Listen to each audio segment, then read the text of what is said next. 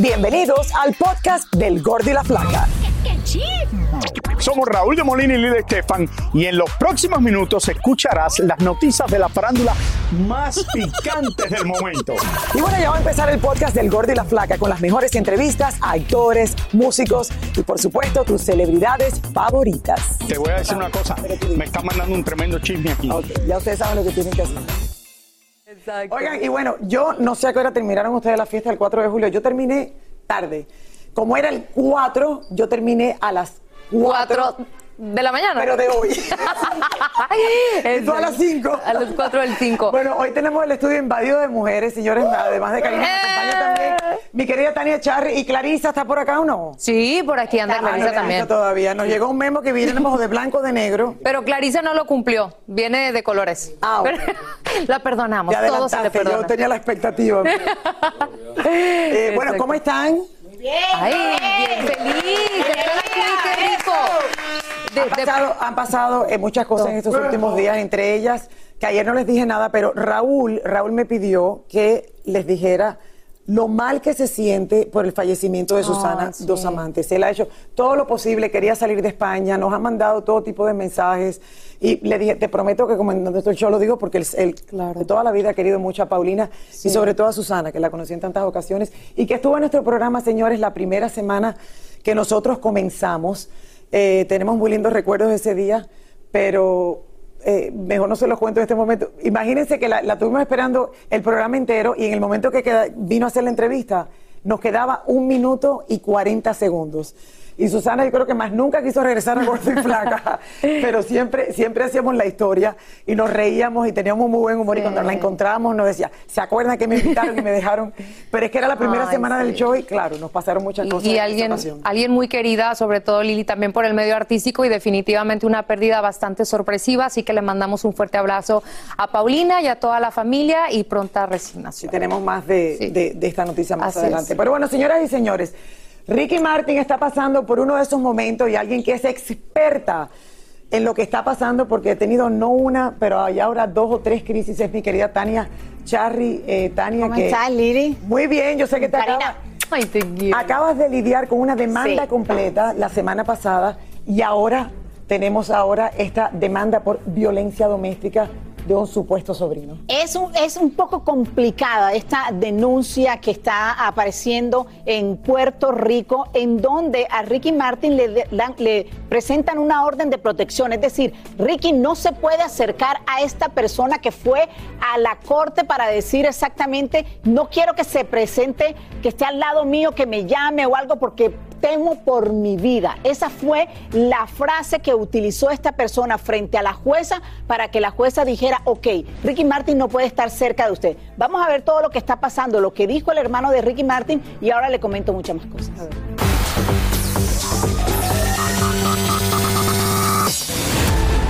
Esta es la denuncia por violencia doméstica que habría interpuesto el que sería el sobrino de Ricky Martin contra él, y en donde también pide una orden de protección. Según los documentos, el hombre se habría presentado por derecho propio y habría mostrado evidencia que determinó que el tribunal aceptara la denuncia. Según los documentos, el demandante dice que Ricky usa alcohol, usa drogas, pero desconoce si posee armas de fuego. Dice que tiene una Range Rover negra en la que ha merodeado su residencia en tres ocasiones. En la denuncia dice que se relacionaron por siete meses y se separaron hace dos, pero que supuestamente Ricky no acepta la separación y el supuesto sobrino teme por su seguridad.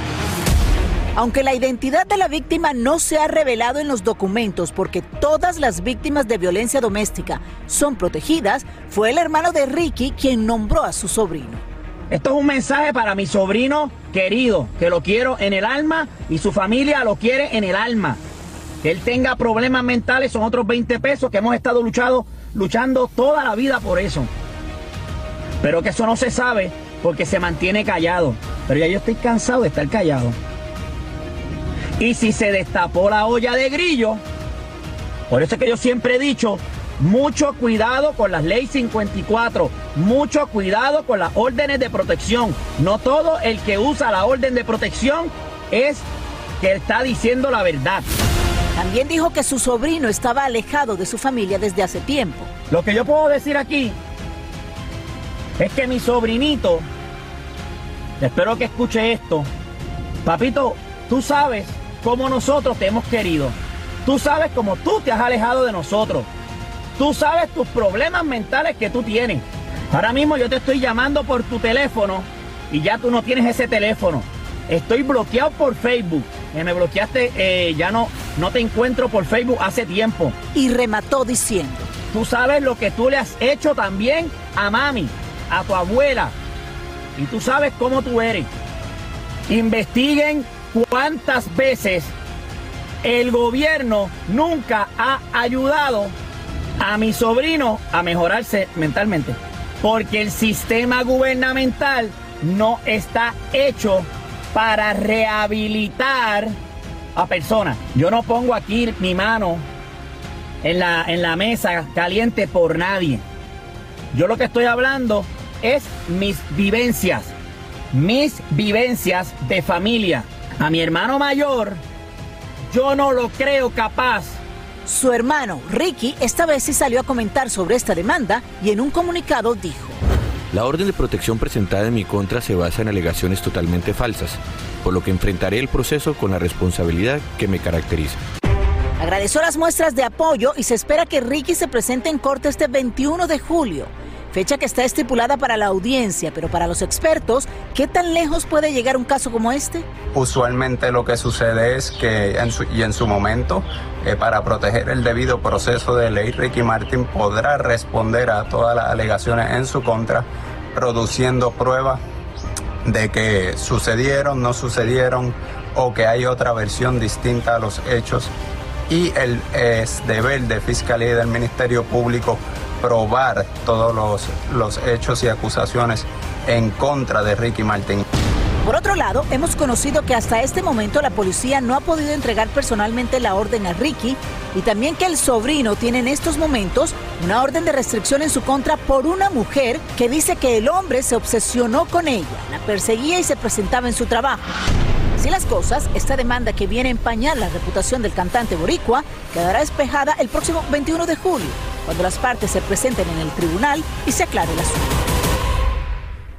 Mira, es un caso muy, muy raro, muy extraño y complicado. Muy raro. Sí, porque fíjate que esta persona que le decimos el supuesto sobrino, porque estamos tomando en consideración las declaraciones de su hermano, pero yo tengo el nombre de, la persona que demandó, que puso esta querella en contra de Ricky Martin. Eh, tiene obviamente los apellidos de él. Obviamente no lo podemos decir porque todas las víctimas de violencia doméstica son protegidas. Tienen, derecho, a ser protegidas. tienen derecho a ser protegidas y no se debe decir públicamente su nombre y mucho menos revelar su identidad.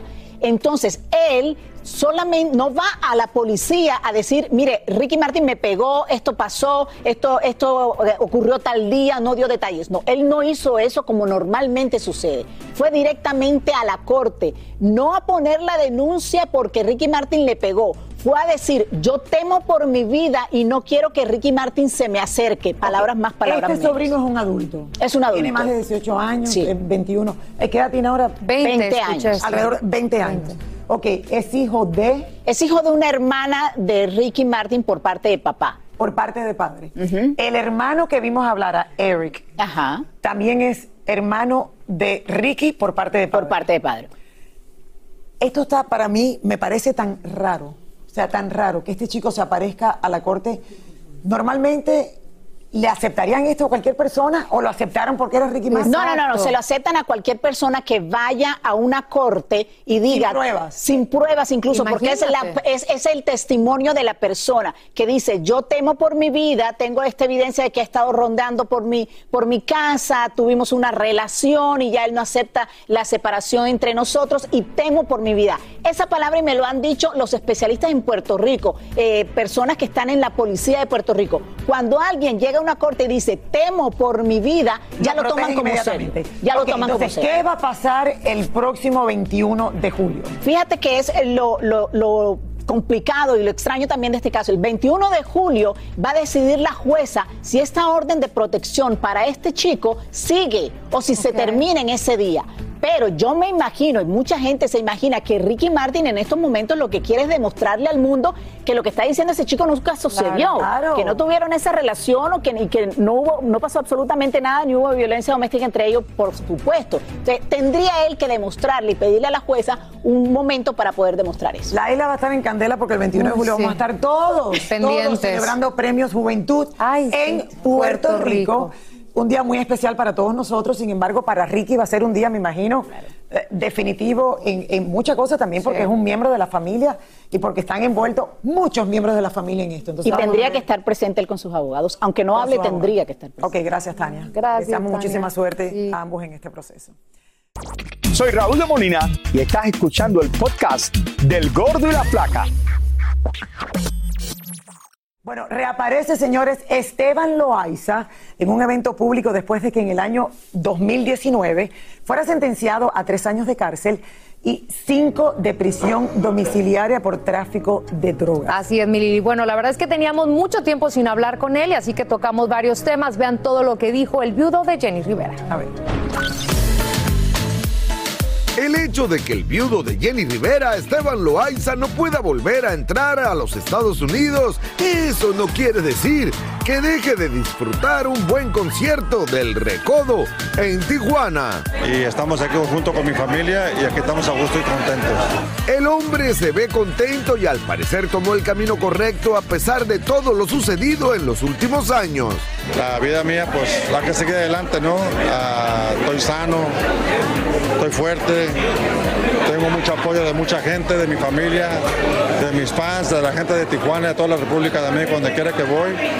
Es una de las cosas de que me siguen apoyando y es mucho para mí, en mi mente, en mi corazón, que los llevo y me da mucho apoyo, mucho ánimo para seguir adelante en mi carrera, en lo que voy a hacer.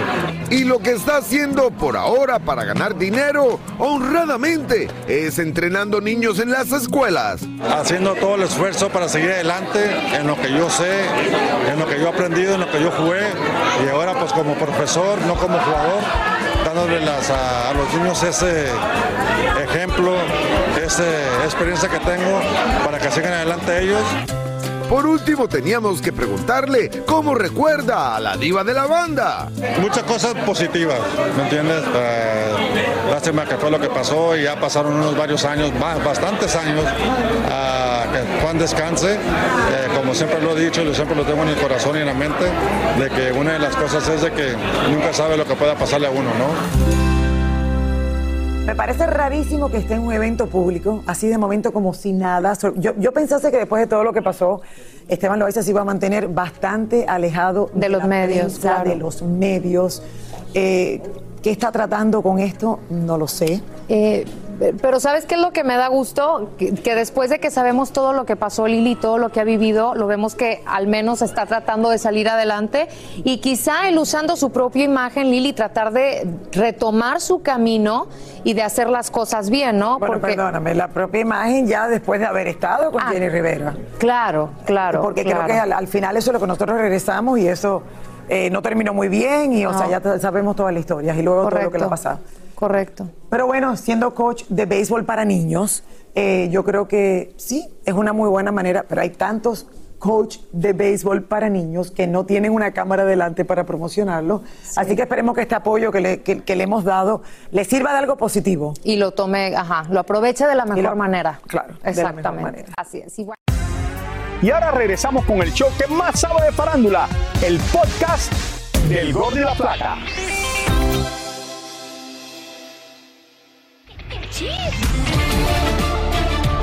Fuertes rumores aseguran que Shakira está considerando llegar a un acuerdo con el fisco español, aceptando su supuesta evasión de impuestos y pagar una jugosa multa para así evitar a toda costa comenzar un juicio y ser la comidilla de todos en medio de su escandalosa separación de Gerard Pique. Más de 10 mujeres entre actrices, escritoras y productoras se han pronunciado a través de una charla en Twitter en contra del productor Coco Levy, señalándolo de acoso sexual y abuso de poder en el medio artístico. Zoe Saldaña y varias celebridades asistieron al desfile de la casa Dior en la Semana de la Moda de París, el cual estuvo adornado de bordados y pinturas tradicionales en homenaje a Ucrania. Las personalidades han invadido la capital francesa para disfrutar en primera fila las principales pasarelas y colecciones. El actor René Strickler compartió con sus seguidores varias fotografías del enlace matrimonial de su hijo, quien se casó por lo civil con su novio. Según Strickler, fue un día memorable para la familia, pues creció el amor. Cachamos a Camila Cabello cenando en un exclusivo centro comercial de la ciudad de Miami. Y miren nada más con qué gusto come y se divierte la cubana con sus amistades la reina Isabel II ha disminuido de manera oficial sus funciones reales, entregando más y más responsabilidades de ahora en adelante a su hijo heredero al trono, a consecuencia de los problemas de movilidad y salud que ha experimentado en los últimos tiempos. Después de cancelar sus conciertos en Las Vegas, la cantante Adele realizó dos conciertos en la capital británica para más de 62 mil personas. Una de las que disfrutó de estos conciertos fue la mexicana Eiza González y así lo dejó plasmado en sus redes sociales. Todo el mundo ama a Adele, de verdad. Y claro, a todo el mundo le dolió que había cancelado toda su gira de conciertos que iba a tener en, en Las Vegas. Eh, comenzó porque todo el mundo tenía COVID y luego porque no estaba preparada y bueno, al final la estamos esperando de vuelta. Sí, qué bueno. Así es, qué bueno que Isa pudo disfrutarlo. Oigan, como sabemos, señores, lamentablemente este fin de semana falleció Susana Dos Amantes, actriz mexicana y también madre de Paulina Rubio. Ella padecía de cáncer de páncreas desde hace meses. Así es. Y bueno, no pudo más. No, y sabes, Lili, que desde antes de que se detectara este cáncer, ella se había venido a vivir a Miami con Paulina para ayudarle con los niños cuando ella salía de gira y Susana, doña Susana, falleció estando en el hospital al lado de sus hijos y de su esposo. Elizabeth Curiel está en vivo, mi Lili, con, con todos los detalles. A ver, Elizabeth, eh, adelante, cuéntanos. Hola Lili, hola Karina. Pues sí, una lamentable noticia. Una mujer hermosa, sin duda, no solamente eh, por fuera, también tenía un gran corazón. Yo tuve la oportunidad de charlar con ella en varias ocasiones y lo que recuerdo es que siempre nos recibió con una sonrisa, siempre educada, siempre elegante, fuera cual fuera la pregunta. Eh, porque bueno, acudíamos a ella cuando había cualquier situación con Paulina, con su hija, y ella siempre nos recibió de la mejor manera. Y quiero contarles por qué estamos este día en la Basílica de Guadalupe. Ella era católica, obviamente, pero en alguna ocasión, y es una anécdota que contaba cuando eh, se sentaba a platicar con nosotros largamente, eh, que ella nació casi muerta, fíjense, ella nació asfixiándose, nació incluso moradita y dice que su mamá, pues al ver el milagro de que se logró, eh, Susana pues le puso el nombre de todas las vírgenes, su nombre era María del Perpetuo Socorro Guadalupe Susana, así que ella llevaba el nombre también de la Virgen de Guadalupe, así que eh, pues bueno, una noticia, les repito, triste. Y vamos a ver esta nota que preparamos para recordarla un poquito. Veamos. Susana Dos Amantes, uno de los rostros más bellos de la televisión mexicana y con una impecable carrera artística. Siempre apegada a sus dos hijos, Paulina y Enrique, pero Pau era la niña de sus ojos. Su único problema de salud había sido la operación de la rodilla, de la cual a últimas fechas estaba bastante bien. Incluso le permitió hacer sin problema su último trabajo en televisión, la telenovela Si nos dejan. Daba vida a la malvada doña Eva, mamá de Mayrin Villanueva y suegra de Alexis Ayala.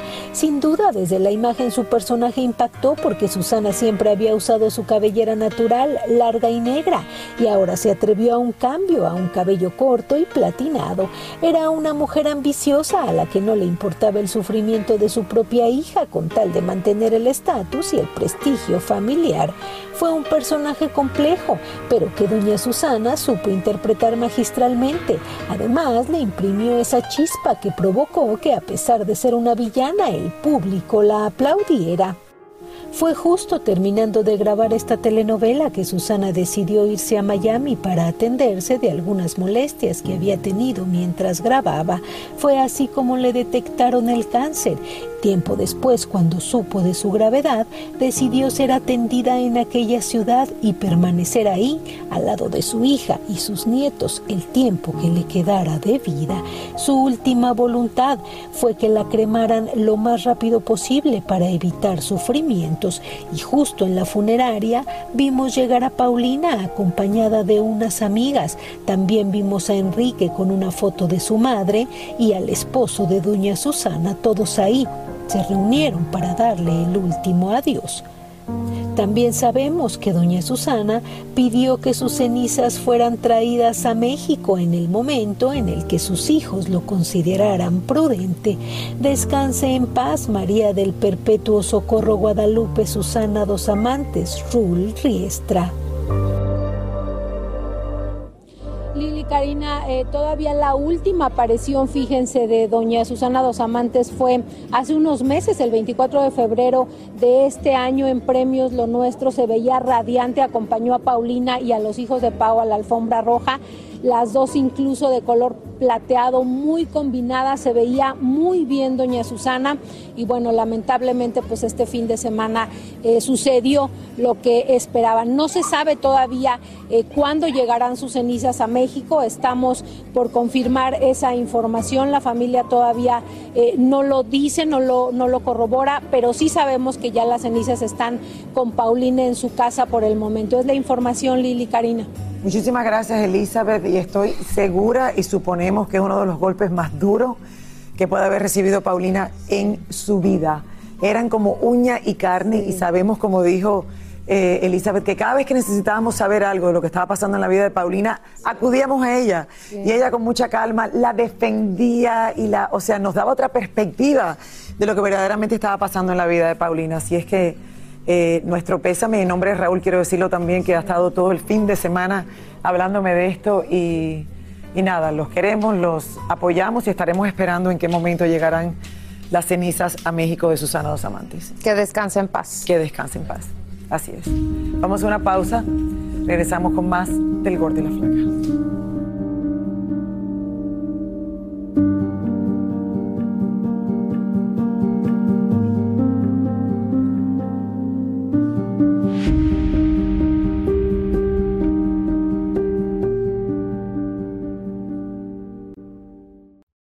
Soy Raúl de Molina y estás escuchando el podcast del Gordo y la Flaca. Y los Tucanes de Tijuana continúan con su exitosa gira de conciertos por todo México y Estados Unidos. ¿Cuántos años? Me encantan. Oigan, en esta ocasión se presentaron en Guadalajara. Ahí Charbel Curi nos cuestionó sobre su regreso a los escenarios de Tijuana. Veamos. Los Tucanes de Tijuana celebran 35 años de carrera y lo hicieron con un gran concierto en el Auditorio Telmex de Guadalajara. Pues yo creo que la gente empieza a escuchar, por ejemplo, La Chona y dice, bueno, los Tucanes tendrán más canciones, ¿no? Y las nuevas generaciones pues se han de por ahí ubicar con La Chona. Entonces empiezan a expulgar, buscar más música y se encuentran con mucho, mucho, mucho catálogo de los Tucanes. Los Tucanes han sabido reinventarse y ahora gracias a TikTok mucha gente más los conoce. Esos temas que mucha gente no conoce y ahora pues nos da la sorpresa este tema en Estados Unidos que estamos lanzando a nivel radio, que es la profecía, una historia pues que ha cautivado a la gente y que ha logrado entrar de una manera muy orgánica y pues se ha colocado en todos los Estados Unidos en número uno durante ya tres semanas. Recientemente, los Tucanes fueron multados con 50 mil dólares por interpretar narcocorridos en Chihuahua. Pero eso no es todo. Increíblemente, se dice que siguen vetados de Tijuana por problemas con el narco hace ya más de 10 años. La gente de Tijuana extraña a los Tucanes de Tijuana. ¿Qué pasa ahí? Platíquenme específicamente qué está pasando ahí. Pues siendo honesto, ni nosotros tampoco sabemos cuál es la realidad. Se han hecho tantos comentarios, ha, ha habido tanta información, o más bien tanta desinformación que realmente ni nosotros sabemos la realidad de las cosas, pero lo que sí es real es que ya van más de 13 años que no estamos en Tijuana, pero vamos a estar primero Dios. Los tucanes no dejan de lado el poder volver a su tierra, pero mientras eso sucede, continúan con su exitosa gira por México y Estados Unidos. Es como si yo fuera Lili de la Sagüecera y yo no pudiera cantar en la Sagüecera. ¿Verdad? no se entiende. Exacto. A ver, explíquenme. Y eh, llevamos cuántos años de programa y, y ellos te contestan siempre lo mismo. Es que no entendemos cómo hemos sido multados, no nos dejan regresar. En una ocasión regresaron y creo que han sido vetados nuevamente.